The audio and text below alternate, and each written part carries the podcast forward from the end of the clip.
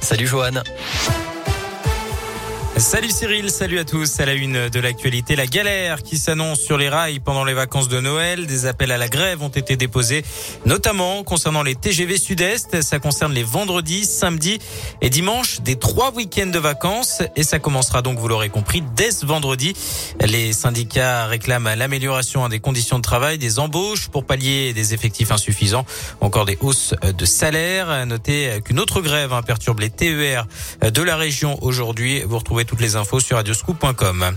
Dans l'actu également, le variant Omicron qui progresse, mais pour le moment de manière assez lente. 130 cas détectés en France, selon le porte-parole du gouvernement Gabriel Attal, dont un au sein de l'école nationale supérieure d'art et métiers de Cluny, en Saône-et-Loire, où toutes les activités sont d'ailleurs suspendues.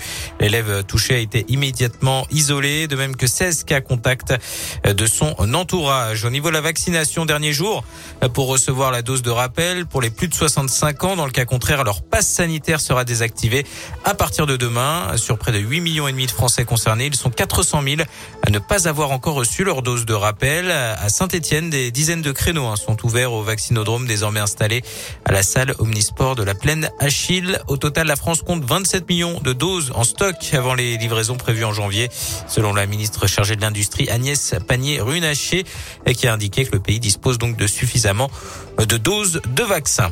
Une mère de famille devant la justice lyonnaise pour deux infanticides présumés. La femme de 41 ans est jugée à partir d'aujourd'hui après le décès de ses deux filles de 3 et 5 ans retrouvées mortes étouffées au domicile familial en juin 2018. C'était à la caserne de gendarmerie de Limonest. Elle clame son innocence. Le procès doit durer jusqu'à vendredi. C'est l'événement aujourd'hui dans l'Ain après une édition 2020 tronquée par la crise sanitaire. Les Glorieuses de Brest sont de retour dans leur format habituel. Le célèbre concours de volaille se déroule aujourd'hui à Montrevel en Bresse, escale à Bourg-en-Bresse ensuite vendredi avant de prendre la direction de Louan et de Pont-de-Vaux ce week-end. De nombreuses animations sont prévues hein, jusqu'à dimanche. Vous retrouvez le programme complet sur radioscoop.com. En foot, le tirage au sort des 16e de finale de la Coupe de France féminine a été effectué. L'OL se déplacera à Bordeaux, Saint-Etienne recevra Montpellier.